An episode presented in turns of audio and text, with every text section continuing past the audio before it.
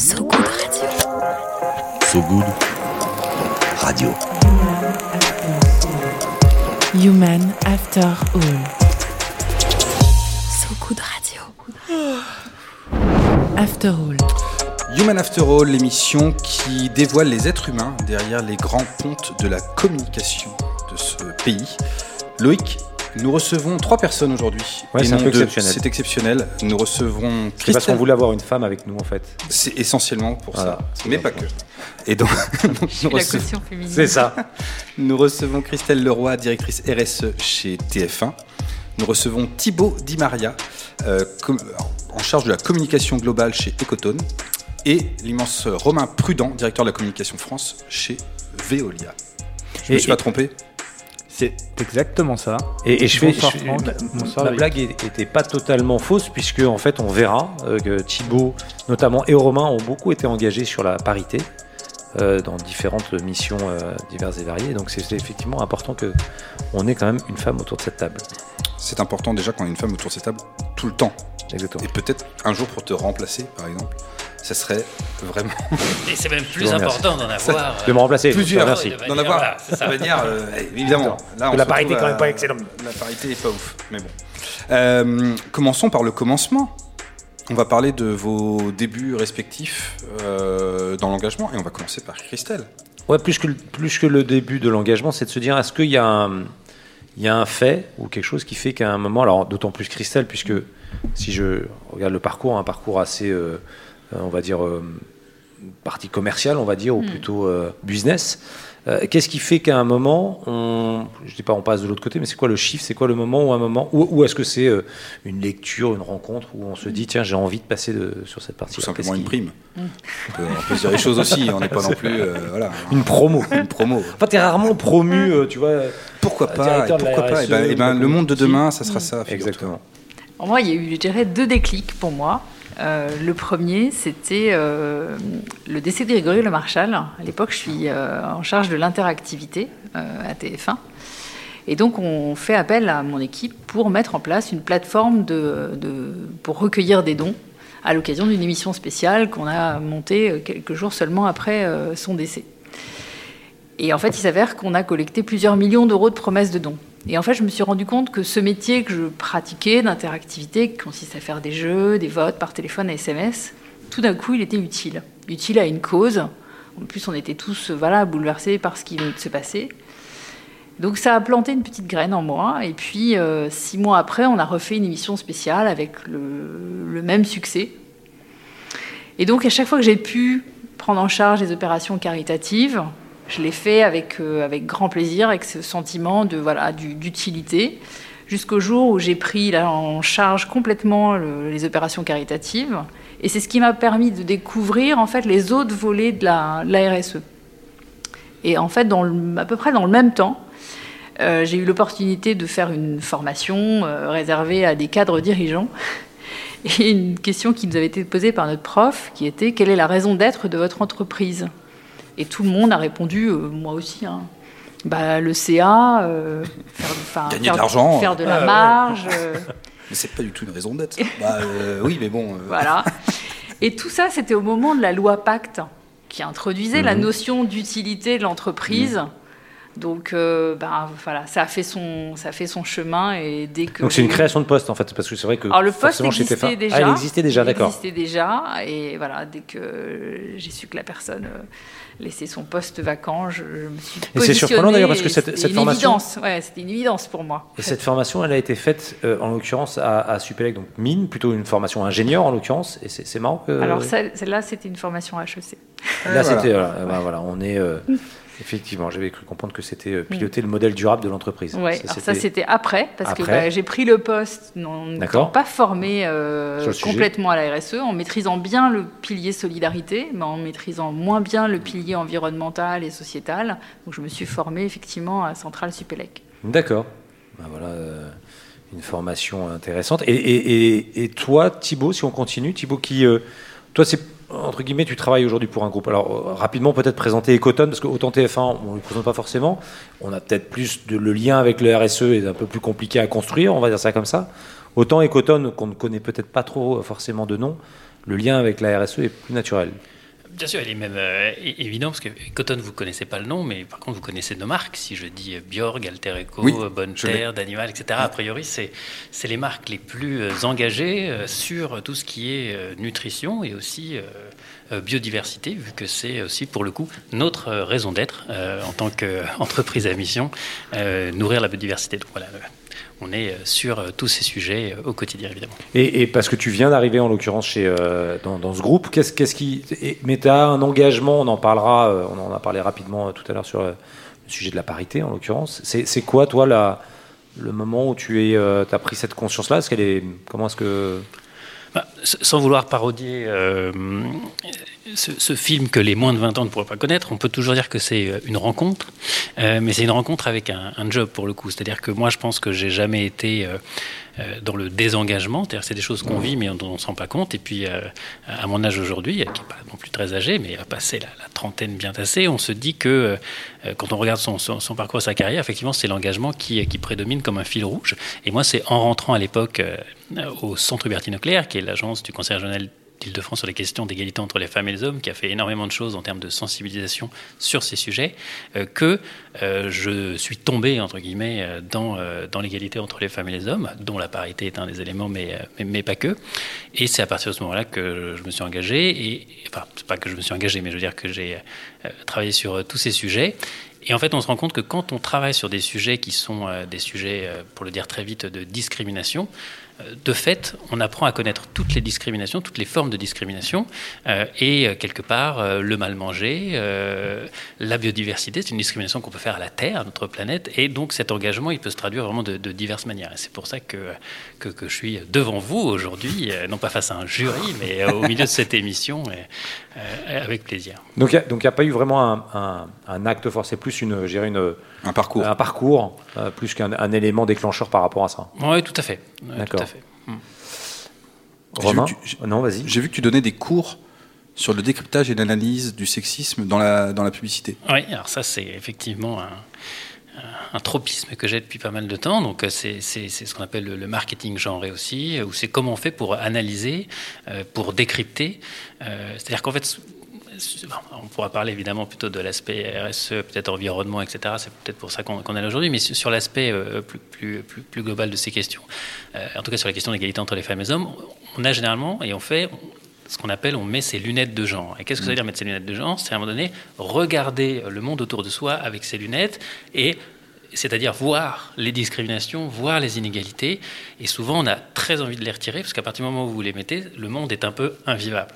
Euh, Et donc, ça, ça, c'est de l'image, et ça se traduit comment? Bah, Ça se traduit euh, dans les publicités, dans les, euh, euh, dans les, les communications de manière générale. Autour de cette table, on en parlait, on en rigolait au début, effectivement, avec une femme, etc. Mais euh, c'est très important, et par exemple, il y a des engagements simples à prendre, de dire, bah, moi, j'interviens pas dans une table ronde si euh, il n'y a pas de femme, justement, euh, ou, ou ce genre de choses. Donc, j'ai failli pas intervenir tout à l'heure quand j'ai vu que j'étais tout seul dans le studio, mais heureusement, heureusement. euh, Merci Annabelle. Euh, et, Annabelle. puis on a d'autres personnes dans le studio aussi qui, qui interviennent, donc c'est ça va, ouf. Et, et ça, ça c'est quelque chose que tu faisais avant d'être euh, au, au centre euh, Hubertine Auclair ou pas? Non, pas du tout. D'accord. Non, non, non. Euh, bah, déjà, j'étais trop jeune pour enseigner, je pense, quand je suis euh, arrivé. Et, euh, et- et voilà. Et en fait, finalement, ce qui est intéressant, c'est que moi, j'enseigne un peu les, les, les matières pour lesquelles je, je travaille. C'est-à-dire qu'il y a ça. Ensuite, il y a aussi tout ce qui peut être philanthropie. et peut-être que demain, j'enseignerai la, la biodiversité, selon mon angle, évidemment, qui est l'angle que moi, j'ai, voilà, dont je parle, c'est-à-dire la, la communication stratégique, euh, qui, est, à mon avis, indispensable pour bien comprendre tous ces sujets. Ok. Alors, ce qui est pas mal, c'est que ça fait le lien avec notre, notre dernier invité, Romain Prudent, parce que, en fait, Romain, si on fait un peu ton parcours, toi, tu es passé par le cabinet de la ministre des Droits des Femmes, euh, qui était à l'époque dirigé par euh, la ministre Belkacem, euh, et qui, euh, Najat Belkacem, et qui, euh, comme pareil, est-ce que c'était quelque chose qui, au départ, euh, est venu naturellement, c'est venu dans ton, euh, on va dire, dans ton cursus, ou est-ce qu'il y a eu un, déclic par rapport à ça, quelqu'un qui t'a inspiré? Bah, mon engagement, j'ai le sentiment qu'il vient euh, en fait d'avant euh, ce, passage et cette expérience professionnelle. En fait, j'ai l'impression qu'il vient de très très loin. euh, parce que je suis né dans une famille pour se dire une famille de Vanier, euh, pour ce qui concerne la branche paternelle du côté de mon papa. Une famille de Vanier, les Vanier, c'est les gens qui font les paniers. Et, euh, et moi, j'ai grandi dans une famille où euh, euh, le dimanche à table, on parlait tous les dimanches de la coopérative que le, grand-oncle avait créée pour fédérer les vanniers et pour que les vanniers puissent vendre au juste prix leurs paniers aux marchands. Et, ce que j'en ai tiré, c'est de profondes valeurs de solidarité, avec le sentiment que c'est en, étant solidaire qu'on peut construire un monde meilleur. Je pense que vraiment ces, ces, ces discussions dominicales euh, en famille autour de mon grand-père, de ma grand-mère, euh, ont, ont vraiment ancré ça en moi. Et puis euh, un deuxième déclic un peu plus tard, j'étais euh, lycéen ou étudiant, je sais plus exactement, À Nancy ou. à Nancy, ouais, à Nancy, une ville que tu connais bien. Bah oui, Ouais. très belle ville. Et, euh, et, et un livre, Hall du livre à Nancy, sur lequel je tombe, Le Plan B. Lester R. Brown, euh, la couverture était un peu intrigante, je le prends, je le lis. Euh, et, un vrai déclic euh, qui, sur, sur cet auteur qui dresse un, panorama dont j'avais absolument pas conscience sur la diversité des enjeux environnementaux, sur leur interconnexion entre la protection du climat, de la biodiversité, la protection des ressources, la sécurité alimentaire, écrit dans une langue extrêmement simple, très pédagogue. Euh, et ça a été une vraie euh, révélation pour moi, et j'ai eu le sentiment à ce moment-là, euh, assez jeune, qu'il y avait un vrai sujet avec la question environnementale, combien même elle était, je crois pas aussi. Oui, ça, elle était, elle- elle- à Présente elle n'était pas très présente Ouais. dans, le, dans le débat public, en tout cas. Et donc, du coup, fil en aiguille, après différentes expériences, c'est vrai que, que j'ai une première expérience au sein du cabinet de Najat Vallaud-Belkacem, qui est ministre des droits des femmes à l'époque. Moi, je l'accompagne sur ses missions de porte-parole. Euh, et, euh, et ça a été une, une très belle expérience où je, je crois que j'ai pris de conscience de manière un peu plus vive, euh, conscience des, euh, des inégalités entre les femmes et les hommes. Euh, et, et conscience que là aussi, euh, on avait besoin d'agir de manière collective. Parce que si vous connaissez un peu les, les courants féministes, il peut y en avoir certains qui considèrent que c'est avant tout un combat de femmes, et puis d'autres qui sont plus œcuméniques. Et en tant qu'homme, quand on a envie de, de s'engager dans cette cause-là, euh, on ne sait pas exactement on euh, marche comment, un peu sur des œufs. des comment fois. se positionner, Mm. on marche un peu sur des œufs. En réalité, euh, moi j'en ai tiré euh, la conviction que les hommes ont un vrai rôle à jouer dans, dans ce champ-là, euh, au quotidien, euh, dans l'éducation qu'on fait de nos filles. Il y a un, un livre magnifique d'Yvan Jablonka sur, euh, sur, sur le sujet, euh, dans euh, euh, la manière dont on euh, euh, accompagne aussi euh, nos collaboratrices, nos collègues dans, dans ces sujets. Quand euh, vous Et nos recevez. fils aussi. Pardon La manière dont on éduque Exactement. nos fils. Ouais. Nos fils aussi, nos fils aussi, bien sûr. Euh, et euh, et euh, quand vous avez euh, euh, une jeune collaboratrice en alternance euh, qui rencontre un prestataire et où le prestataire euh, lui prend la main en lui, euh, en lui donnant ma, je- ma, ma- ma jeune fille, euh, qu'en pensez-vous? Et qu'elle ne réagit pas, bah, vous, euh, qui avez un Ça peu sent plus le vécu. Ça sent le vécu. Ouais. Ça sent le vécu pas? Ça Ouais. sent le vécu. J'ai l'impression Tout que à que ça sent le vécu. Euh, Vous, euh, vous, vous, vous pouvez, euh, vous pouvez intervenir. Voilà, par ce, ce- ce genre de petites actions quotidiennes aussi, je crois qu'on a tous un rôle à jouer. En tout cas, c'est c'est c'est comme ça que, que, que je vis encore un peu euh, l'enseignement de ces quelques années euh, passées auprès de, de Najat Vallaud-Belkacem au ministère des droits des femmes. Très bien. Alors, Non, non, vas-y, je t'en prie, je t'en prie. donc vous, vous avez euh, eu un engagement euh, différent euh, les uns les autres. Euh, comment ça se passe au sein de vos entreprises aujourd'hui? Est-ce que c'est quelque chose qui est euh, facile? Alors, il y en a pour qui c'est facile parce que j'ai l'impression que c'est le c'est l'essence même c'est l'essence même de l'entreprise. Euh, Il y en a pour qui ça peut paraître plus difficile parce que dans l'absolu, on se dit ah, euh, c'est des groupes qui paraissent moins ouverts à ce genre de, de problématiques. Euh, comment ça se passe? On peut commencer par Christelle. Comment ça se passe? Bah, en fait, nous, on est très poussé même par les collaborateurs sur l'ensemble de ces sujets, en fait. Donc, euh, c'est assez évident. Il faut Assez même simple. canaliser les énergies. C'est-à-dire que moi, mon rôle de directrice RSE, je vois comme celle qui impulse des choses, mais qui coordonne aussi les actions qui viennent directement des, collaborateurs. Et souvent, ça vient euh, de convictions euh, personnelles. On n'est pas forcément sur quelque chose de, top-down. Donc, mon, rôle dans ce cas-là, ça va être de, mettre en cohérence euh, les actions et, Donc non, c'est assez, c'est assez facile. On est porté nous aussi alors par une, par une raison d'être qui est d'inspirer positivement la société. Et c'est vrai que ça a guidé euh, une partie de nos choix euh, éditoriaux. Je pense notamment aux fictions euh, sociétales. Et pour y revenir, cette raison d'être, elle a été définie il y a combien de temps Elle a été définie Comment il y a deux ans. C'est toi qui as l'idée cette, cette non, démarche parce que ou- du coup, ça correspondait au moment où j'arrivais, où je prenais mon poste, mais c'est du pain béni en fait pour moi, parce que pour le coup, en plus, on a vraiment travaillé, on a fait travailler le comité de direction générale sur ce que signifiait en fait cette raison d'être pour chacun de nos métiers, y compris pour les, les fonctions support, en fait, ce qu'il fallait renforcer, peut-être faire moins, euh, et, euh, et donc c'est vraiment pour la, moi, ce qui me plaisait en fait dans, ce poste, c'était euh, voilà, pas seulement d'être directrice RSE, mais d'être directrice RSE d'un groupe média. C'est-à-dire qu'en fait, on travaille à la fois l'interne, et puis en externe aussi. C'est-à-dire qu'il y a, la y a des cohérence messages à sur l'externe. C'est-à-dire qu'en fait, le message, il est, euh, il est euh, amplifié. Quand on fait euh, une fiction euh, sociétale, alors je pense à une fiction euh, qui a été diffusée récemment, qui s'appelle Il et Elle, sur la transidentité, je crois qu'on bouscule vraiment euh, les préjugés sur, euh, sur ce sujet et c'est tant mieux. J'ai reçu des messages extrêmement, euh, extrêmement touchants d'associations qui œuvrent auprès de jeunes concernés par cette thématique ou leur famille.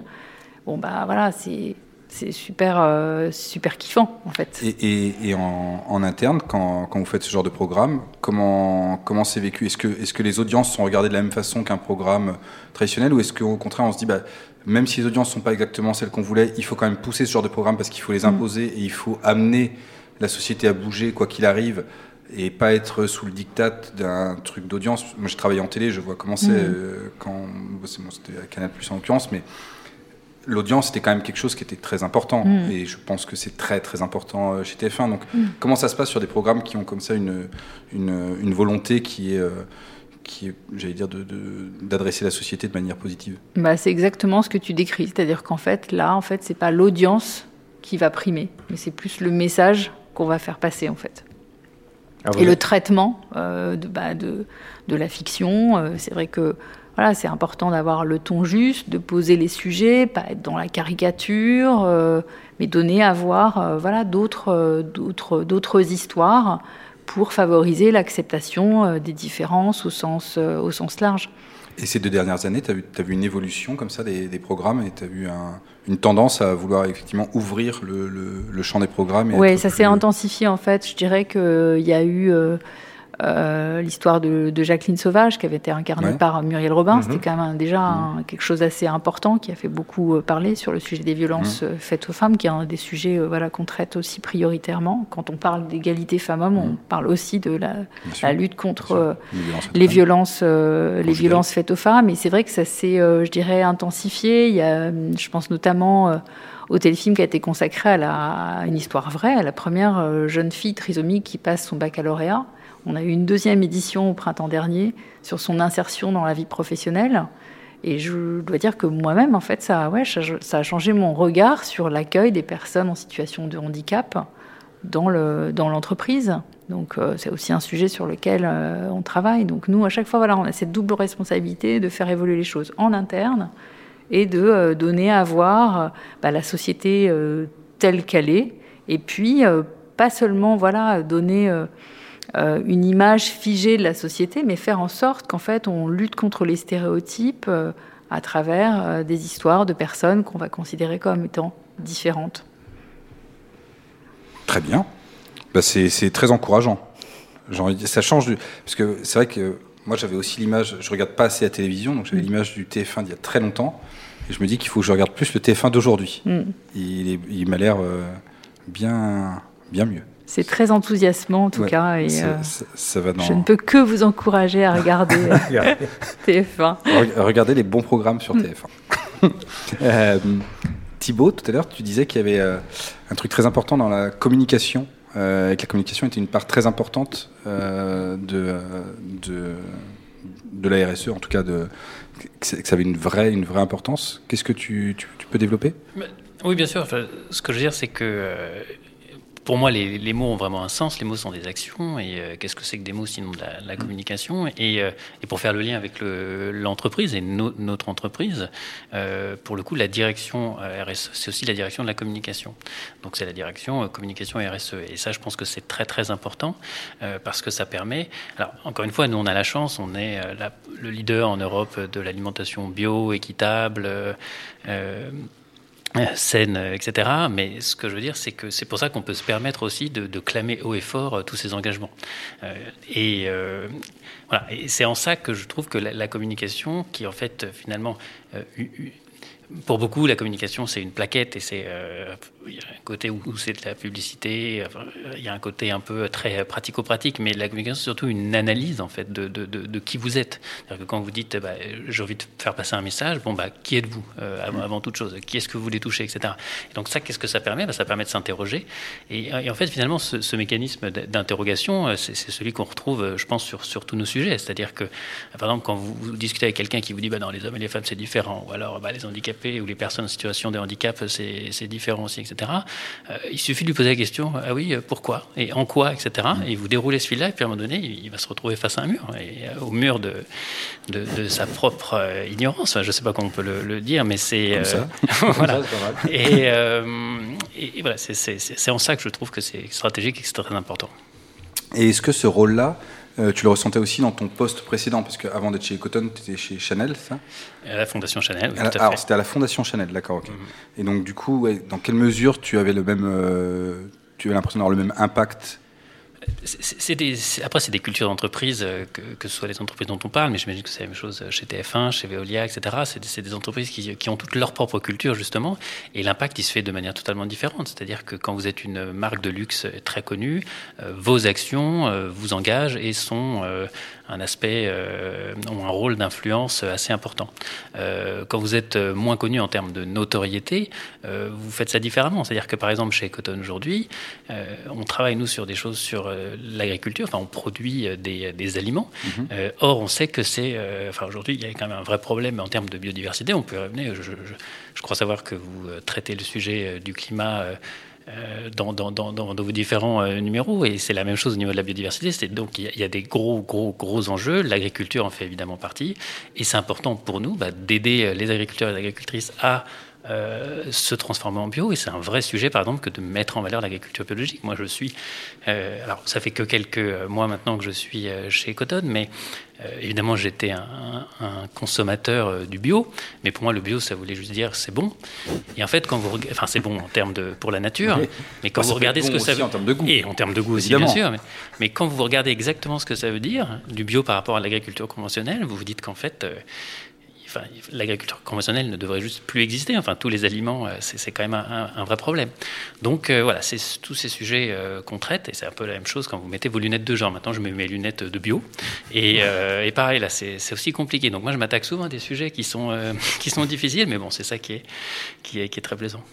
Et du coup, comment vous aidez les agriculteurs euh, concrètement à, se transformer euh... il, y a, il, y a, plein, plein, plein d'exemples. Alors, et ça, et ça, peut durer très longtemps. Nous, nous on, a des, ça passe soit par des programmes auprès de, pardon, à travers nos, filières, euh, quand on va développer de, nouvelles cultures, comment vous faites en sorte que vous accompagnez les agriculteurs et les agricultrices à justement à transformer leurs méthodes euh, alors ça peut devenir très technique, mais de, de, rotation des cultures, de couverture des sols, euh, voilà, puis travailler en accord avec eux pour, pour justement leur faire comprendre aussi à quel point c'est important.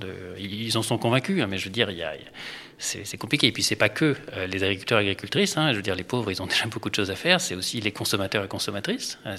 C'est à nous. Euh, c'est toujours pareil. Hein, c'est nous, le peuple. Euh, on peut faire pas mal de choses, et surtout en consommant, en consommant bien, en consommant bio. Hop, c'est mon ancien, mon passé publicitaire qui qui revient à la charge. Donc il y, avait, un chiffre qui m'avait marqué. C'était, je crois, c'est 9 aliments représentent. Euh, je sais plus, euh, ça c'est affolant. Ça c'est affolant. C'est neuf aliments qui représentent deux tiers de notre alimentation, alors même que euh, l'être humain y cultive il a cultivé 6000 euh, espèces. Ça. Et on n'en utilise que 9 pour deux tiers de notre alimentation. Donc nous, on essaye justement d'inverser cette tendance et de, de, proposer à la consommation beaucoup plus d'aliments divers et variés.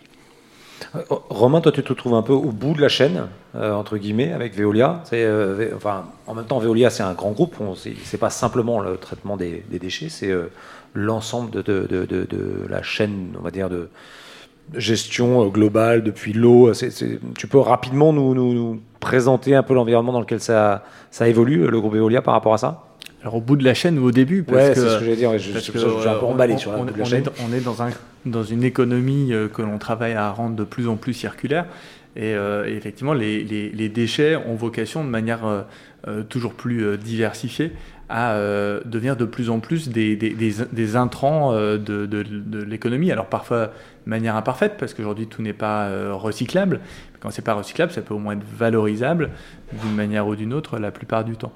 On y travaille, on y travaille. Alors moi j'ai la chance de travailler en effet chez, chez Veolia dans un groupe qui, euh, à partir de ses métiers historiques, euh, dans, les déchets, dans l'eau, dans l'énergie, euh, et sous l'impulsion de son, président Antoine Frérot, a, travaillé à, innover et à développer des solutions euh, euh, pour, euh, euh, euh, réduire euh, l'impact euh, sur la planète, euh, sur, le climat, sur la biodiversité, sur la consommation des ressources, euh, des activités humaines. Un exemple, euh, aujourd'hui, euh, Veolia, avec euh, euh, une, une startup qui s'appelle Mutatech, est en mesure de transformer des biodéchets alimentaires en, larves d'insectes qui ensuite sont transformées en farine pour servir à l'alimentation animale et notamment piscicole. L'intérêt, c'est que ça, produit une alimentation animale beaucoup moins carbonée, ça économise de la terre euh, et, euh, et- ça euh, réduit au global l'impact de la consommation alimentaire humaine qui se nourrit de poissons de, manière très, efficace. En même temps que ça réduit le- la production de déchets ultimes parce que ces biodéchets sont, sont réutilisés. Euh, et, des solutions de ce type-là, euh, aujourd'hui, il en existe beaucoup. Euh, il y en a beaucoup d'autres à développer. Et, euh, une, entreprise comme Veolia, euh, elle travaille précisément à développer ces- ce, ce type de projet avec des startups, avec des plus petits groupes, parce que on, porte une conviction, c'est que quand bien même on a beaucoup de solutions, ces solutions, euh, euh, on n'est pas seul à pouvoir les, les développer, et que c'est au, contraire en fédérant une diversité d'acteurs que- que- qu'on peut y arriver. Et ben, c'est en fédérant une diversité d'acteurs qu'on va écouter un morceau de musique. Exactement. Figurez-vous.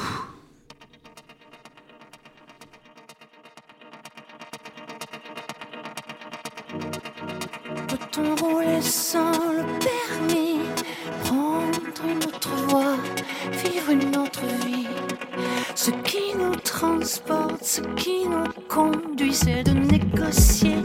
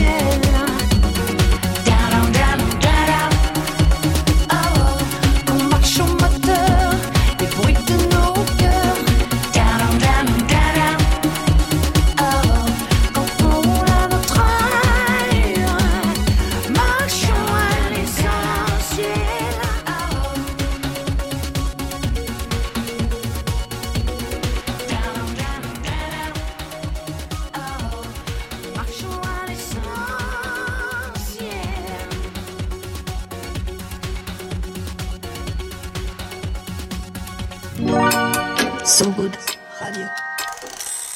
So Good Radio. So Good Radio, Human After All. Euh, nous venons d'écouter un titre magnifique. De qui est-il et par qui a-t-il été proposé? C'est la question que je pose à mes trois invités. Les mains sur le buzzer. Et j'ai l'impression que c'est Christelle qui, c'est toi qui a proposé ce titre? C'est moi qui ai proposé Alors, dis- dis-nous, dis-nous en plus. de Zazie. Moi, c'est un beau titre de voilà, sensibilisation sur de, de la planète. Et puis ce titre, l'essentiel, je crois que l'impact, c'est avant tout euh, bah, du bon sens aussi. Donc euh, revenir à l'essentiel, c'est un peu ce que je, je retiens de cette, euh, de cette chanson. Ce que ma maman et mon papa ils disaient, le bon sens paysan quand j'étais petit. Bah, J'ai été élevé au bon sens paysan.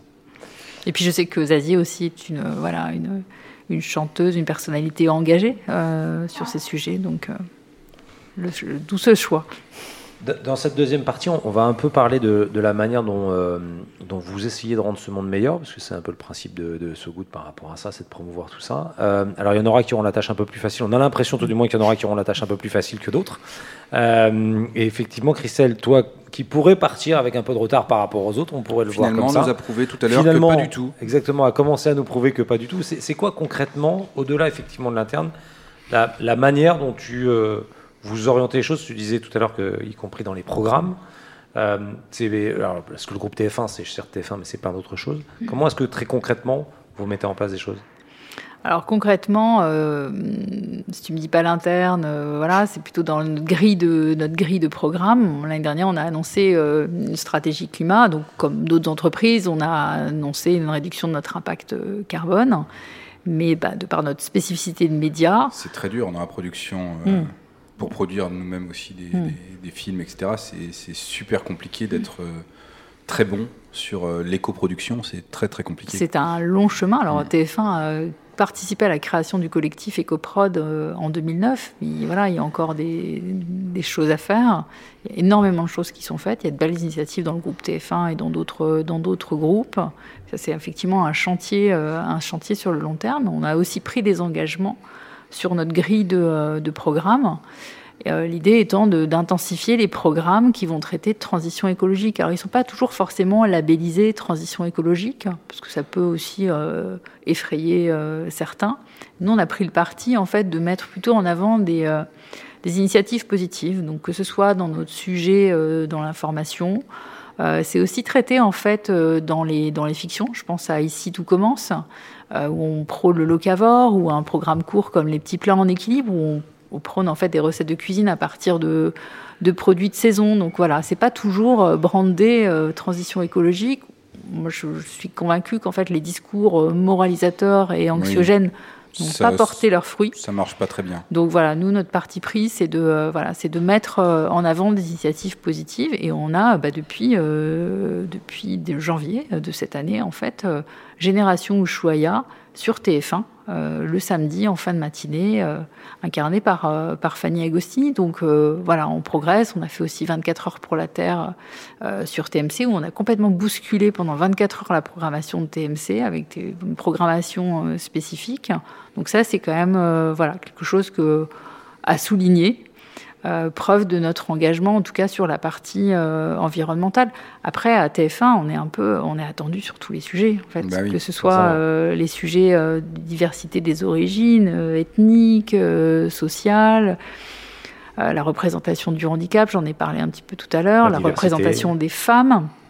On a un programme justement pour favoriser la représentation des femmes expertes dans l'information, parce qu'il ne s'agit pas de montrer des femmes qui pousseraient un caddie, pardon, c'est un peu caricatural, mais en fait, si les femmes sont interviewées seulement en tant que témoins ou victimes, de. voilà, il il faut mettre en avant des, des rôles modèles. Mhm. Donc euh, il y a des sujets, enfin des thématiques sur lesquelles les femmes sont sous-représentées aujourd'hui. Donc on a en fait listé ces thématiques sur lesquelles potentiellement on fait intervenir des gens euh, sur nos, sur plateaux, dans notre JT ou bien sur, euh, LCI. Et on est allé chercher des femmes et on a créé un programme qui dure environ neuf mois euh, à base de média training, de coaching. Parce qu'il y a un sujet aussi, c'est que en tant que femme, quand on est sollicité, on a plutôt tendance à dire non. Et pas non parce qu'on n'est pas dispo et qu'on doit aller chercher ses enfants à l'école, ça c'est un peu caricatural, mais parce qu'on n'a pas confiance. Et donc, on va en avoir tendance à donner euh, le Ça, numéro ça, de c'est quelque- téléphone. ça, quelque chose Mais c'est du vécu. C'est-à-dire que si que tu interroges la rédaction, c'est quand même quelque chose de très, très, très fréquent. Donc, on s'est dit, il faut aller chercher des femmes dans des domaines dans lesquels elles sont pénuriques et les accompagner pour que quand elles sont sollicitées par une rédaction, souvent elles sont sollicitées euh, un peu au dernier moment, Mhm. bah, qu'elles aient envie de dire oui. Donc, euh, et donc c'est un travail euh, qu'on avait entamé depuis 2016, mais là qu'on a intensifié vraiment avec un programme sur le, le- sur le long terme. Et on a créé des binômes avec une personne de la rédaction à chaque fois pour qu'elles comprennent aussi quelles sont les attentes d'une rédaction. Pourquoi est-ce qu'on les appelle au dernier moment Évidemment, c'est pas pour les piéger. C'est juste que bah que voilà, un journal il se crée le jour ça, même et voilà. Ça, c'est- mais ça, il faut comprendre en fait quelles sont les attentes de la rédaction pour pouvoir y répondre euh, le mieux possible. Donc euh, c'est quelque chose qui euh, voilà, a vocation à, à- se poursuivre euh, et on voit déjà euh, des progrès. Certaines d'entre elles sont déjà intervenues euh, dans nos JT. Donc voilà, c'est quelque chose de très, très concret. Et puis, euh, ce sont des rôles modèles, c'est-à-dire que c'est donné aussi à voir à des, euh, des petites filles ou des jeunes filles, euh, voilà, des femmes dont on valorise l'expertise. Romain, si on, si on, passe, on va, on va sauter Thibaut et on reviendra sur lui après, mais sur un groupe comme Veolia, euh, qui euh, se veut le leader mondial de, de l'environnement, c'est un peu ça d'une manière générale, même si toi tu te charges de la France. Euh, en quoi, effectivement, dans ton quotidien, vous avez l'impression d'aller vers ce monde meilleur? Est-ce que on est, cette taille critique, on a toujours l'impression de se dire un énorme groupe qui est sur l'environnement, c'est toujours un peu. Est-ce que ça va ensemble? Est-ce que c'est voilà, c'est quoi le, ta perception là-dessus? Euh, alors, je disais tout à l'heure que, j'avais de la chance de travailler dans un groupe comme, euh, comme. J'ai aussi de la chance de travailler dans une direction de la communication qui, euh, auprès de Laurent Obadia, euh, a réussi à se donner un rôle stratégique. Et, comment est-ce que moi j'ai le sentiment de contribuer à un rôle meilleur? C'est en exerçant auprès de lui la communication de manière stratégique. Parce que la communication, en fonction de la manière dont c'est abordé dans les entreprises, ça peut effectivement être traité comme une fonction support ou comme une Mhm. fonction qui euh, euh, permet d'accompagner le changement euh, à l'intérieur de l'entreprise euh, et du coup d'accompagner le changement de, que, que l'entreprise peut elle-même produire sur l'ensemble de la société. Et, et- et moi j'ai le sentiment que on peut vraiment être utile dans ces fonctions-là. Euh, D'abord en euh, permettant aux, aux collaborateurs de- de- d'être pleinement conscients du sens de leur métier. Euh, quand on est un collectif euh, euh, de, de 170 000 euh, salariés, si vous arrivez à... à- c'est c'est marrant. 170 000 salariés, ouais, c'est beaucoup. Ouais. ça, Et, me- ça me fait par- marrer parce que c'est c'est Bah- c'est c'est- c'est colossal. bah, c'est- on est presque au niveau de Sopres. Quoi. Kaji Ouais, franchement, à, à quelques unités près. Mais justement, tu vois, euh, parce que tu connais Sopres, euh, quand tu arrives à donner euh, du sens à 170 000 personnes, dans ce qu'elles font au quotidien, tu as un vrai impact. Et, souvent, on, le voit euh, dans le quotidien, tu vas au boulot, euh, tu, euh, tu- fais ce que tu as à faire, et puis, et puis parfois, avec la routine, tu ne prends pas le recul sur ce que concrètement, ce que tu as fait du matin 8h au soir à 18h, euh, produit comme impact à l'extérieur. Tu as fait ce que tu avais à faire. Quand tu arrives euh, à, ce que chacun euh, sur le terrain, euh, quand il répare une canalisation, quand il va collecter les ordures ménagères de, de foyer, arrive à prendre conscience de, l'impact positif qu'il peut avoir sur, sur la planète, je pense que tu es vraiment utile. Et je pense aussi qu'une entreprise, une grande entreprise comme Veolia, peut être utile et qu'on peut y être utile à l'intérieur en travaillant la pédagogie autour des enjeux qu'on traite. Euh, euh, je crois que euh, aujourd'hui beaucoup de citoyens se posent la question de euh, comment bien recycler. De euh, au moment où euh, tu commandes un soda, est-ce que euh, tu prends une canette en alu, une bouteille en plastique ou une Ou en bouteille ou une bouteille en verre? Euh, Franck, et- tu as la réponse à ça? Je, je pense que le plastique est pas très bon. Voilà, le mec a rien compris.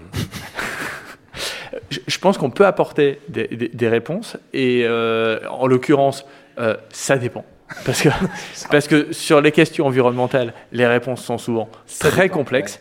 Mais justement, face à cette complexité-là, une entreprise qui a son expertise, elle peut la partager. On parlait de pédagogie, je crois, un petit peu plus tôt aussi. Elle peut euh, la partager et, et- et les, les équipes de la communication peuvent la partager de la manière la plus pédagogue possible pour que les gens euh, puissent mieux comprendre euh, les enjeux et puissent derrière mieux agir. C'est clair que dans un métier comme celui-là, l'enjeu de la pédagogie, l'enjeu de la communication est d'abord un enjeu de pédagogie pour effectivement faire comprendre à des gens comme Franck que le meilleur emballage, c'est quand il n'y en a pas. Pour, être, pour finir. Ouais, alors après un soda où il n'y a pas d'emballage, soda où il y a pas j'ai envie de te dire que c'est super compliqué. Excuse-moi, mais Et pourtant, il y en a. Pourtant, il y en a. Et pourtant, il y en a. Ouais. des sodas sans Euh, emballage Ouais, euh, tu as des, euh, des, ça. entreprises comme Waterdrop ou comme Swoop qui euh, développent en fait et qui ne te vendent plus que le principe actif. Donc tu as le principe actif, euh, donc tu as toujours de l'emballage, mais tu en Ah bah as oui. beaucoup moins. Tu as ta gourde, euh, tu tu as ta gourde et tu vas mettre une petite que quand pastille euh, effervescente dans ton eau Quand- qui va quand te donner il- du quand goût. il est et- dilué dans de l'eau. mais ta, mais ta pastille, elle est bien dans un emballage. Oui, mais tu réduis considérablement l'emballage Ouais, par rapport euh, à l'emballage Ah, que oui. tu as quand tu as l'ensemble de ton soda. On vrai. parlait du vin, tu, tu, tu- si demain euh, tu enlèves la bouteille dans le vin et que tu donnes en fait un, un- bon, je connais une entreprise à, à Marseille notamment qui euh, en fait tu achètes euh, une bouteille et à côté de ça tu as une comment on appelle ça un, un récipient euh, euh, aidez-moi s'il vous plaît le le nom de ce non le nom de ce petit Un cubi. cubi voilà. Tu as un Cubi, cubi et du coup tu recharges ta bouteille à chaque fois. C'est une fois de plus une des euh, manières de euh, contrer ce phénomène Je d'emballage. reviendrai pas sur le début de ta phrase qui était on parlait du vin. oui Personne ne parlait du Non, vin. personne donc. ne parlait du Mais, vin. euh, Si, bon. Tout à l'heure, on en a parlé avant l'émission. Dans, voilà. dans ta tête, tu parlais du vin, mais ça, c'était toi tout seul, en fait. Euh, J'aurais jamais dû demander. non, Romain, Romain j'ai j'ai lu une phrase de toi dans, dans une interview qui disait euh, que le décalage entre le discours et les actes ne pardonne pas. Ce qui est en jeu derrière, c'est la confiance. Pour éviter tout risque de greenwashing et toute rupture de confiance, il faut évidemment agir concrètement avec des engagements à la fois sur le long terme et le court terme. Alors comment euh, donc ça c'est pour le coup c'est un énorme enjeu de communication. J'ai presque dire c'est presque la définition même de la communication d'aujourd'hui, euh, j'imagine, et ton, ton, rôle euh, au quotidien. Comment concrètement tu arrives à éviter ce, ce- ces soupçons de greenwashing, etc., etc. Comment on, on arrive à être très à tenir la promesse en fait? Euh, je crois que euh, tu as besoin euh, d'avoir une connexion très forte dans l'entreprise entre les fonctions stratégiques et les fonctions opérationnelles. Tu as besoin que les fonctions stratégiques définissent des objectifs de, de de long terme, de réduction des émissions carbone, d'impact sur la biodiversité, etc. etc., etc. Et tu as besoin en même temps que les équipes opérationnelles s'en emparent euh, et pour ça, tu as besoin d'un dialogue très étroit entre ces deux fonctions. Euh, parce que les, les équipes opérationnelles euh, ne peuvent pas se projeter à 30 ans. C'est pas leur métier. En tout cas, c'est pas le, le rôle qui leur est dévolu. Et les fonctions stratégiques ne peuvent pas établir des objectifs crédibles si elles n'ont pas la connaissance intime du métier. Je pense que ce dialogue est important. Et puis en termes de signal pour l'entreprise, je crois que l'entreprise doit à la fois euh, se fixer ses objectifs, quand bien même il y a une forme euh, parfois aussi de pari sur euh, l'objectif, comme toujours quand tu te fixes un objectif, et, arriver à fournir des preuves très rapides aux équipes. Et je crois que ces preuves, elles, elles sont de deux natures. C'est des preuves liées au métier. Très concrètement, euh, tu opères euh, euh, une, une, station d'épuration, être en mesure de prouver rapidement le fait que tu développes euh, des installations de méthanisation qui vont aller récupérer euh, l'énergie euh, des bouts d'épuration pour pouvoir produire de l'énergie verte et montrer que ce type de projet se développe très rapidement. Et puis, avoir des exemples qui peuvent sembler plus anecdotiques, mais qui, je crois, sont très importants pour susciter la, confiance quotidienne des, équipes. Par exemple, euh, mettre en place des, euh, solutions de euh, gobelets réutilisables dans, les cafétérias, réutilisables parce qu'ils sont lavés, plutôt que d'avoir des gobelets jetables quand bien même il n'y a plus de bouteilles en plastique. Ça peut paraître moins fondamental par rapport au cœur de métier, et, de fait, l'impact que tu produis est, moindre qu'avec les solutions industrielles que tu développes, mais pour la confiance, c'est des signaux qui sont clés parce que derrière, c'est l'enjeu de l'exemplarité. Très clair. Thibaut, sur cette. euh, donc, effectivement, quand on est ce qu'on appelle un, un native, on dit souvent ça dans ces, euh, ces entreprises qui sont effectivement nées euh, et en étant euh, responsables, entre guillemets. Comment est-ce qu'on va, on pousse plus loin pour se dire à un moment, finalement, au-delà de simplement ce qu'on est, on continue à, à aller vers son meilleur? C'est quoi le. le- le, je on part de plus haut, donc c'est forcément, mais le, le challenge reste quand même de- de- d'évoluer. Ah bah, ça, ça- ça reste un challenge. hein. On, est, on est quand même euh, tout petit euh, dans, dans le secteur de l'alimentation. C'est terrible à dire. hein. Je crois que, par exemple. C'est quoi en, en comparaison euh, Cotton par rapport à, je sais pas, un Danone ou un. Oh, bah, ça, je ne saurais pas. Alors, déjà, en plus, je suis particulièrement euh, mauvais en mathématiques, donc euh, je ne vais pas me risquer à faire des. euh, Je peux juste te dire que Des- 170 000 des salariés, c'est beaucoup. Voilà, Voilà. 170 000, nous, on n'en est pas encore là. Mais euh, non, non, mais par exemple, je veux dire, euh, 6% euh, du, du budget des ménages euh, sont consacrés au bio, par exemple. Donc, euh, je veux dire, le, le- le Au bio, au le- global. Au global, oui, oui. Euh, les terres agricoles en France, c'est euh, 10%, entre 10 et 12 avec celles qui sont en conversion, euh, de bio. Donc, ça, ça représente euh, peu de choses. Euh, alors, même si nous, on travaille au niveau européen, euh, et on a évidemment un gros marché en France. Et, pour répondre à ta question, c'est surtout la, la question de la, la volonté. Alors, ça paraît bête, hein, c'est le fameux bon sens paysan, mais je veux dire, pour aller plus loin, il faut toujours se décentrer. C'est-à-dire que quand on est dans, dans son quotidien, euh, au bout d'un moment, on voit plus euh, ce qu'on fait. Alors même si nous, l'objectif, c'est, on a des objectifs qui sont très ambitieux de euh, 100 alors, peut-être, c'est jamais possible de 100%, mais de euh, presque 100% sur du végétal, presque du 100% sur bio, etc. Enfin, tous nos objectifs sont, décrits de manière très transparente aussi euh, euh, sur notre site internet. Donc ça, c'est aussi un enjeu. On parlait d'exemplarité, mais l'autre enjeu aussi, c'est évidemment la transparence. Et donc cette question, c'est pour aller plus loin, c'est il faut être volontaire tout simplement et, ne pas oublier qu'on veut l'être. Donc là, l'objectif, c'est concrètement, quand on dit par exemple qu'il y a 6% effectivement simplement du, du- du- budget euh, qui, est, euh, qui est octroyé au bio sur, euh, sur un budget alimentaire, c'est quoi les, les- les- pour vous le, le- le- enfin, c'est quoi les objectifs la réalistes qui, euh, qui sont fixés? C'est quoi? C'est de passer à 50% à 3 ans, à 2 ans, à 10 ans à... Bah il, y a, il y a mais- une notion d'échelle par rapport à ça ou... Idéalement, alors on va pas rentrer dans, dans les débats sur si demain on passe tout en bio, évidemment Mhm. on peut plus nourrir la planète parce que euh, bio c'est des rendements moindres, c'est des surfaces, etc. etc. Mais l'idée c'est justement de, de- bah, on parlait de transition écologique, mais c'est surtout de transition vers un nouveau modèle alimentaire aussi, c'est-à-dire tout simplement réduire la consommation de viande, euh, favoriser euh, tout ce qui est végétal, et c'est ce mix des deux. Il y a des, des- des scénarios qui sont aujourd'hui très très au-delà d'être simples, qui sont concrets, qui sont faits par euh, des scientifiques, des, des- des spécialistes qui travaillent sur ces sujets, qui montrent que euh, c'est un bon, mais comme souvent, hein, de manière générale, c'est un bon équilibre euh, qui fait qu'on on va parvenir à, enfin, on va parvenir, si on le souhaite encore une fois, euh, à, à ce nouveau euh, système alimentaire qui permettra tout simplement de préserver notre planète et, et nous-mêmes, parce que Oui. la planète, c'est Parce que le problème, c'est pas. Enfin, c'est les deux. C'est. Enfin, Est-ce que nous, on est le problème pour la planète? Ça, c'est aussi un autre sujet. Mais euh, surtout, la planète, elle s'en fout de nous. Nous, si on disparaît, bah, elle ira peut-être mieux, mais voilà, elle s'en fout. Le fait est que, en détruisant la planète, on se détruit un peu nous-mêmes, grandement. C'est ça le, le souci. Sur cette bonne parole, on, on- on va avoir notre deuxième euh, petite euh, chanson qui va nous être proposée pour cette petite coupure. Il y aura un quiz après pour savoir qui l'a proposé, évidemment.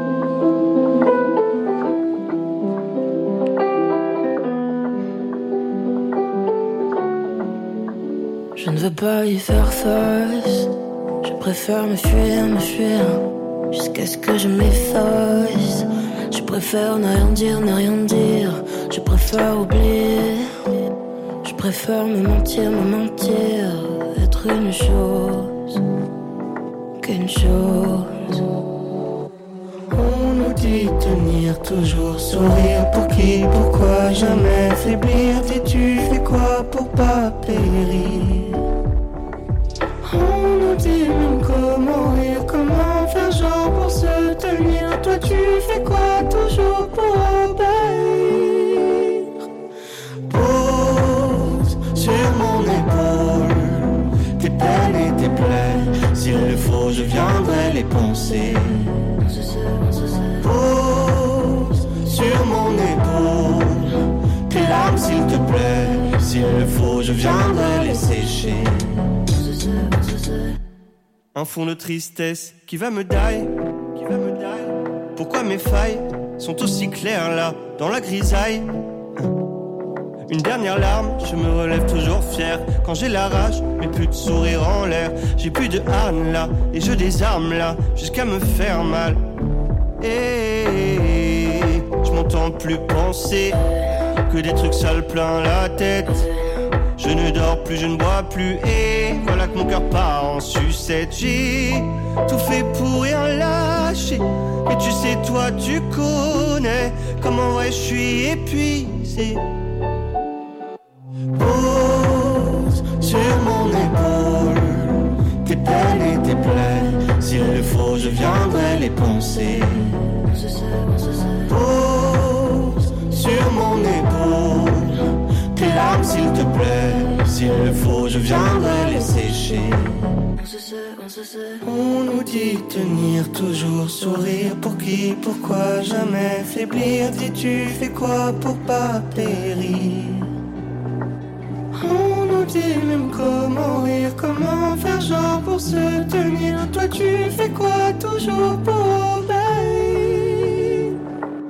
Pose sur mon épaule et tes plaies. S'il le faut, je viendrai les penser. Pose sur mon épaule tes larmes, s'il te plaît. S'il le faut, je viendrai les sécher.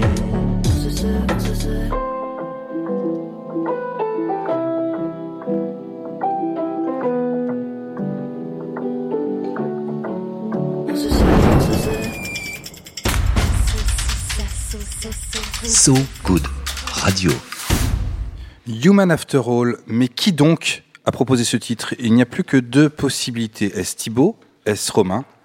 Qui donc? C'est Thibaut, hein, euh, je crois. je, dois, expliquer pourquoi. Bah Euh, oui. Je trouve que c'est vraiment une. euh, déjà, évidemment, la musique est belle, faut jamais euh, l'oublier, les, les paroles aussi. Et euh, je trouve qu'elle représente bien ce pourquoi on est réunis aujourd'hui. C'est-à-dire que déjà, à la fois, c'est un homme et une femme qui chantent en même temps. Et plus qu'un homme et une femme, c'est, voilà, on pourrait même dire, déconstruction aussi des genres. Qui sont-ils Chacun ont leur propre, ch- chacune ont leur propre histoire. Et en plus, au-delà de la, la thématique, dans le refrain, il y a pause. Et je pense que pause, c'est peut-être une bonne manière là, de voir les choses pour notre planète, pour nous, et se dire, pause deux secondes, et, et comment on fait? Est-ce qu'on avance? Est-ce qu'on accélère? Et Qu'est-ce qu'on peut faire? Voilà. Je trouvais ça sympathique.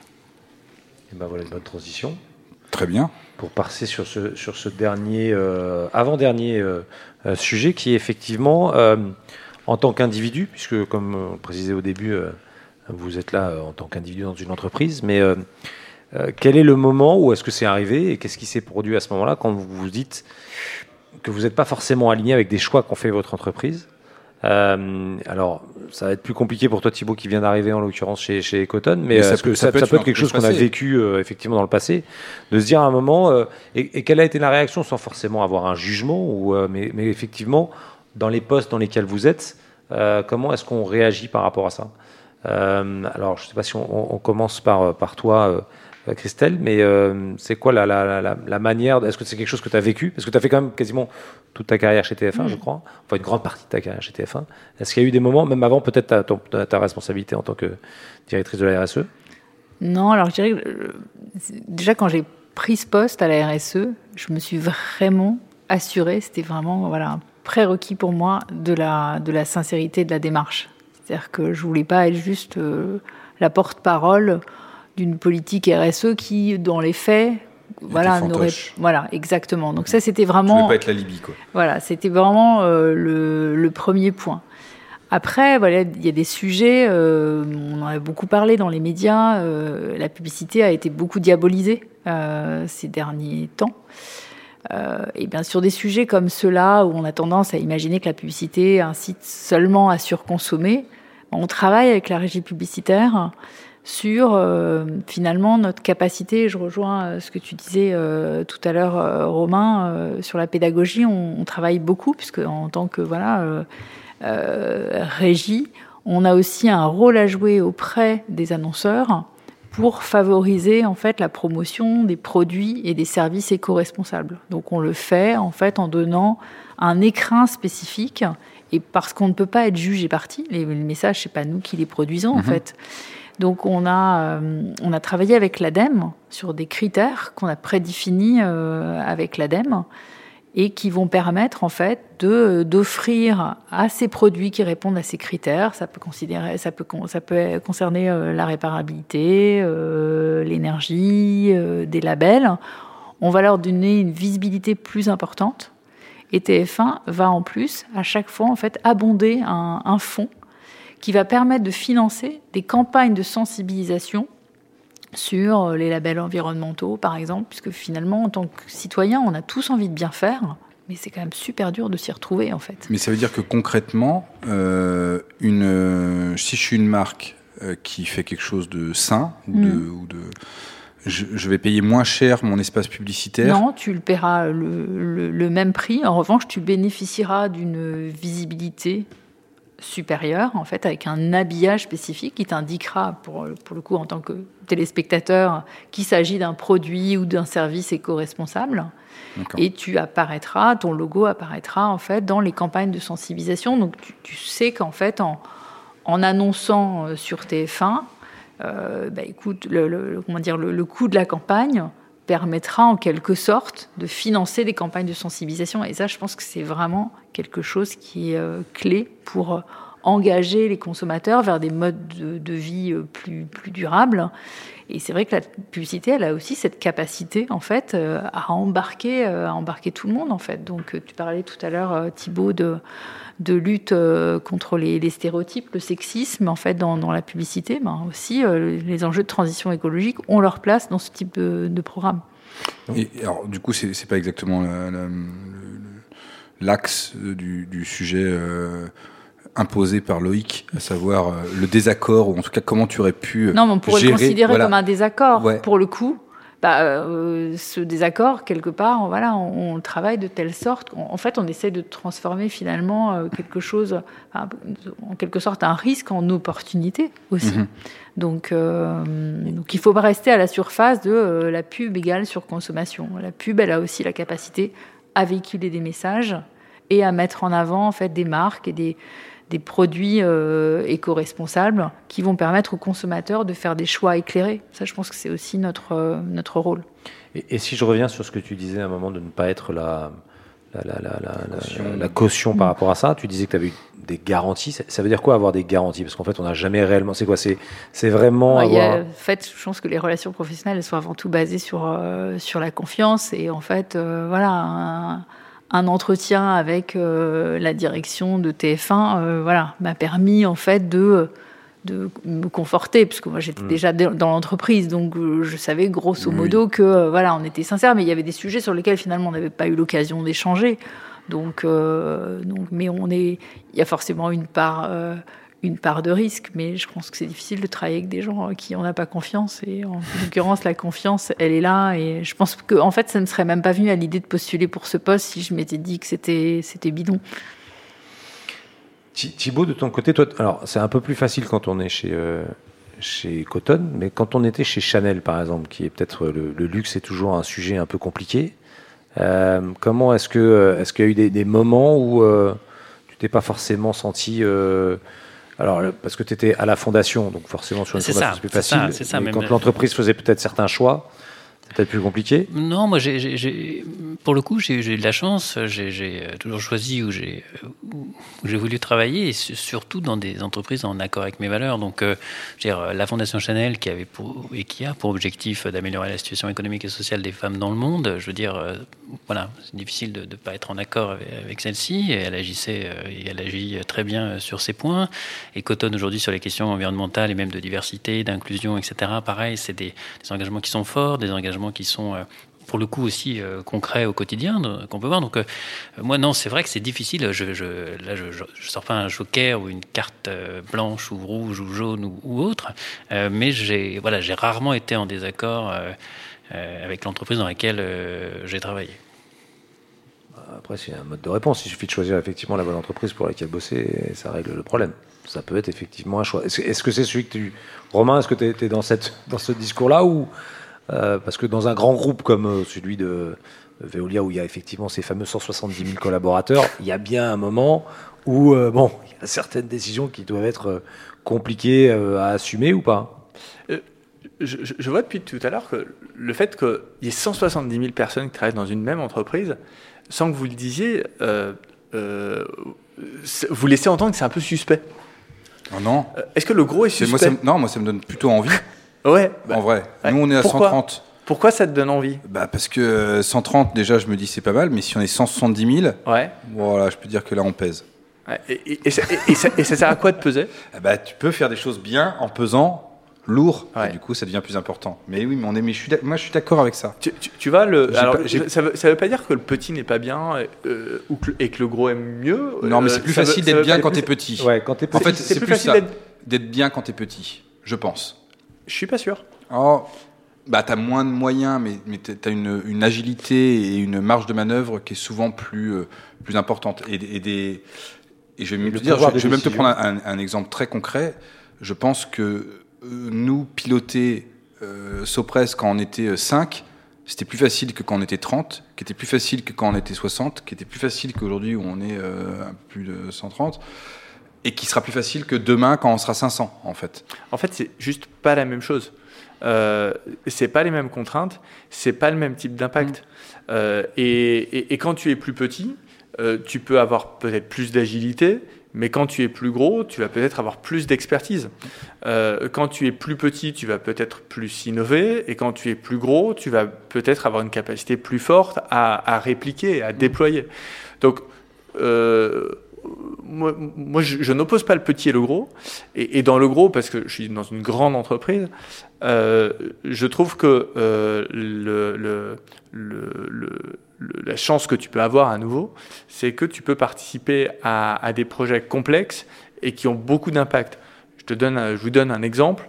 Aujourd'hui, il y, a, un enjeu qui est la capture du, carbone sur les installations industrielles ou, euh, avec des méthodes agronomiques. Euh, tu as besoin euh, de, forces de recherche et développement importantes sur, ces sujets, sur ces enjeux essentiels. Et ce n'est que de, de grandes entreprises qui peuvent euh, aujourd'hui les porter. Et, si dans une ville donnée, tu peux avec une centaine de personnes connecter une, usine de production de chaleur à partir de déchets à un réseau urbain, euh, avec 100 personnes, tu ne peux pas le faire dans 50 villes. Il t'en faut 50 fois plus. Donc, donc je, euh, vo- voilà, Ouais. pour revenir sur ce sujet du gros et du petit, parce que, à nouveau, je pense que C'est vrai que c'est int- c'est intéressant ce que tu dis parce qu'on on a effectivement tendance à opposer, euh, effectivement, à se dire l'inertie que crée le groupe lui empêche effectivement par rapport à l'agilité et peut l'empêcher de réagir assez vite sur ce monde de demain où on se rend compte qu'il faut réagir vite, où il faut être assez euh, effectivement agile pour être capable de euh, se positionner différemment et de pivoter, etc. Donc, euh, mais effectivement, et- euh, et on le voit souvent dans le monde de l'innovation. Souvent dans le monde de l'innovation, tu as des startups qui d'ailleurs prennent aussi le risque euh, de, de l'investissement sur euh, une technologie euh, donnée, qui peuvent la tester, l'expérimenter beaucoup plus vite. Euh, et puis à un moment, elles sont euh, rachetées par un plus gros groupe. Pourquoi Parce que c'est le groupe qui Bah, va avoir la capacité à, à- à la déployer et à lui faire donner tout, tout son impact. Sur la question de l'alignement, parce que c'était euh, ta question et votre question à tous les deux, euh, moi, je ne ressens pas de, de, de hiatus entre euh, mes convictions et euh, les, les objectifs, la raison d'être du groupe auquel j'appartiens. En revanche, au quotidien, quand tu es dans une grande maison, mais je, suis à peu près certain que c'est la même chose dans une plus petite maison, bah, des écarts d'alignement, tu en ressens tous les jours avec tes collègues. Parce que personne n'est pareil. Euh, tout le monde perçoit les choses un petit peu différemment.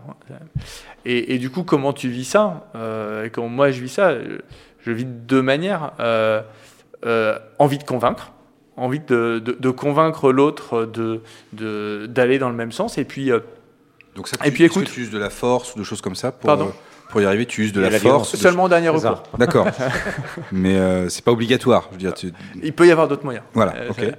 euh, C'est important de le préciser parce que c'était comme c'était pas dit. tu ouais, vois, que- je- comme ça, il n'y a plus d'ambiguïté. Voilà, il n'y a plus d'ambiguïté. Ouais. C'est important. Et puis, euh, et puis, euh, et puis écoute aussi, écoute euh, de la contrainte de l'autre, parce que euh, euh, j'ai souvent le sentiment que quand il y a, un désaccord, c'est parce que l'autre a en tête des contraintes que toi, tu n'as pas en tête.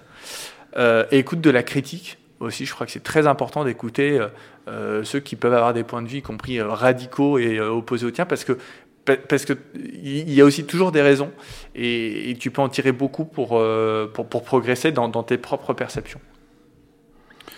Eh ben, c'est le moment, me fait-on signe, d'un troisième morceau qui, je pense, sera un morceau proposé par Romain. On s'en parle après? Voilà. On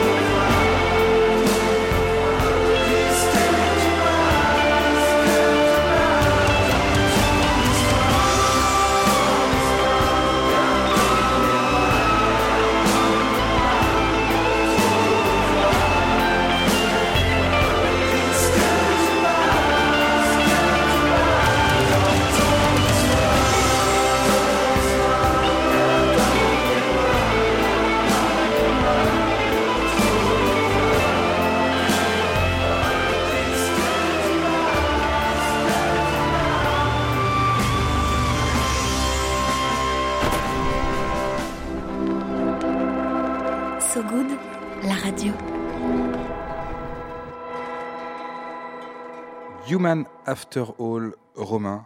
Pourquoi ce choix de Jean-Jacques Goldman? Euh, Vous nous avez invités euh, aujourd'hui pour parler un peu de nos engagements, euh, d'où ils viennent, euh, et comment on les vit. Et je vous ai proposé ce titre parce que ce titre, c'est la chanson que mon papa nous passait quand on était dans la 309 euh, et qu'on partait en week-end. Ah, donc moi, pendant que, pendant que le petit passait qui disait j'ai l'impression d'être dans la voiture, dans la R19 Europa Chamade de ma mère, Ah ben ouais, c'était une 309. finalement, c'était assez... C'était une euh, 309. ok. Et, et mon papa me disait euh, écoute bien cette chanson, euh, parce que quand tu seras grand, j'espère que tu t'en rappelleras, parce que c'est ce que pensent les parents quand les enfants s'en vont. Et moi, je comprenais pas ce qu'il me disait, parce qu'à l'époque, euh, j'étais pas bien grand, et je pensais que J'avais 3 chanteurs- ans, j'avais 3 ans. Moi, je me disais, il est relou celui-là. Je pensais surtout que les chanteurs euh, mettaient des mots un peu au hasard les uns après les autres pour que ça fasse joli. Euh, et que ça- juste que ça fasse joli, mais que ça ne voulait rien dire. J'étais persuadé que ça ne voulait rien dire, les chansons. Et, euh, et, et cette chanson, bien sûr, je, je l'ai réécoutée un peu plus tard. Et je pense qu'elle, au-delà de, de euh, ce qu'elle dit de l'amour filial et de sa puissance, elle, euh, elle invite surtout chacun euh, à rester fidèle à soi-même, à rester fidèle au sien, rester fidèle à là d'où il vient. Et je crois que c'est très important euh, dans euh, euh, le quotidien qu'on peut avoir de se rappeler de, de l'enfant qu'on était, euh, de l'éducation qu'on a reçue et de la faire vivre. J'aurais presque envie de terminer l'émission. Ouais, comme c'est ça, bon, on peut fait. presque arrêter là. Est- on est censé avoir une dernière partie, on va quand même la faire. mais on pourrait terminer là-dessus. Mais on a une dernière partie qui consiste à un peu de, de- projection de votre part. Euh, on va imaginer que vous êtes à la tête de votre entreprise, euh, ou si vous préférez du pays, mais déjà si vous êtes de votre entreprise, déjà vous pouvez faire des choses super, j'imagine. Euh, qu'est-ce que vous feriez ou qu'est-ce que vous changeriez? Christelle. Alors moi, j'adorerais avoir en fait un super pouvoir. C'est celui de pouvoir ralentir le temps ou d'allonger la durée des, des journées, parce qu'en fait, j'ai j'ai une frustration, c'est de pas pouvoir faire plus de pédagogie. On- parlait tout à l'heure en fait de, de- des cas de figure où on pouvait être euh, potentiellement euh, non pas en conflit, mais euh, oui, enfin en quelque sorte en, conflit. Je pense qu'il faut accepter que nos collègues n'ont pas forcément tous les mêmes niveaux de maturité sur ces sujets de durabilité notamment. Mais notre travail, en fait, c'est aussi de, bah, de faire de la pédagogie, de les sensibiliser. C'est vrai que pour certains, ils ont des enjeux prioritaires qui sont pas les nôtres. Et voilà, j'aimerais avoir plus de temps euh, à consacrer euh, à, à la sensibilisation de, de mes collègues sur tous ces sujets, euh, leur donner plus d'ordre, plus, plus d'ordre de grandeur pour leur donner envie d'agir. C'est pas mal. C'est bien. C'est pas mal. Thibaut? Ah, même si je m'attendais pas du tout à cette question, euh, moi j'avais réfléchi plutôt sur si j'étais président. Ah bah très bien, c'est pas allons-y. Tu étais euh, président. Président de, de- de la France, hein, du, pays, bien sûr. C'est un Pas- peu d'actualité Pas, pas de l'entreprise, voilà. Euh, et je me dis que je pense que je démissionnerai euh, pour laisser ma place à une femme, parce qu'on est quand même en 2021, euh, et une femme engagée sur la question de l'environnement. hein, ça va pas vous, vous étonner. Voilà. Comme ça, on met, on met tout en un, euh, et ça ferait parler, ça ferait, Et ça serait nom, pédagogique. un nom, du coup, tu fais Dominique Voinet, à- Dominique Voinet. J'ai- des noms. Qu'est-ce que tu cherches aussi C'est vrai que c'est- ça faisait un moment que j'en avais pas entendu parler Voilà, d'elle. Dominique Voinet, elle est là, elle attend. Elle est Voilà, là. je vais vous dévoiler mon, mon cabinet. euh, non, pas du tout. Mais voilà, c'est peut-être euh, un acte. Euh, Mais t'as pas un nom à nous en- à, part Dominique Voinet qui est la, la, la blague de front. ça fait toi- longtemps. euh, non, non, j'ai. Parce que le problème, c'est ça, c'est effectivement, Je laisse quelle à serait la femme, quelle serait une femme qui est effectivement. Oui, il y en a plein, c'est ce qu'on c'est ce- qu'on l'environnement, il y en a disait. plein, après, Il y en a plein, plein, des experts, des experts, c'est, euh, elles, sont là, hein, co- comme nous sommes là. Et, euh, voilà. En tout Donc, cas, j'aurais pas mes noms, à part Dominique Bonnet, quoi. Parce que moi, je reconnais que j'aurais. Serais- je Duflo était à l'école avec moi Là, là, vous êtes sur que des, des femmes spéciales à l'environnement. Merci Franck. Je vous donne des indications, je, donne des, je, je jette des pistes, je jette des noms comme ça. Bon, D'accord. On ne saura écoute, On ne saura pas. Au moins, vous en avez cité deux, mais si on citait un homme, euh, pour le coup, là, il n'y en a qu'un seul qui vient, euh, toujours le même. Mais euh, voilà. Qui donc. Yannick Jadot Donc, euh, donc voilà ce que je, que je ferai, euh, président, présidente. Romain, Romain. Toi, tu, tu reprends le pays, tu reprends l'entreprise, tu fais quoi Tu, tu as une baguette Si magique tu étais frérot. Euh, euh, je, je ne sais pas si, si, si j'avais les pleins pouvoirs, euh, je pense que je les rendrais. Toi aussi C'est surtout que je les prendrais pas. Alors, pas, pas, pas pour, pas pour les donner à un autre. Euh, je pense que je, je resterai en place pour que personne d'autre ne les prenne. D'accord. Euh, mais je rendrai les pleins pouvoirs parce que je, je, je crois pas que euh, euh, euh, un homme ou une femme, euh, quel qu'il soit, à lui tout seul, peut, euh, peut tout résoudre. Euh, et, et, et je pense que c'est justement en fait. Ouais, Plus que les rendre, je, les je suis- je partagerais. suis plutôt partageur et je pense que c'est euh, avec toi, avec lui, avec toi. Avec lui, ouais, Avec moi, avoir- est- avec lui, qu'on peut faire quelque Non, non, chose. prenez, Ouais. ouais, voilà. euh, non, Non, avec Dominique- d'autres. avec Dominique Voynet. Avec Dominique. Par exemple. Dominique, si tu nous écoutes, on- on pense bien à toi. Je crois qu'on touche à la fin de cette émission. Carrément. Il nous Merci. reste à vous remercier d'être venu. Merci beaucoup d'avoir fait euh, ce petit trajet jusque- jusqu'au 18e arrondissement et notre petit, euh, notre petit studio euh, portatif. Euh, merci à vous trois d'avoir participé à cette Merci émission. C'était très chouette. Merci. Et, Merci, Romain. et on va se quitter sur un dernier titre d'un artiste euh, américain qui s'appelle John Edward Sundy. Et ça, on sait que c'est Franck qui nous Ouais. l'a proposé. Voilà. Merci, Franck. Bah, de rien.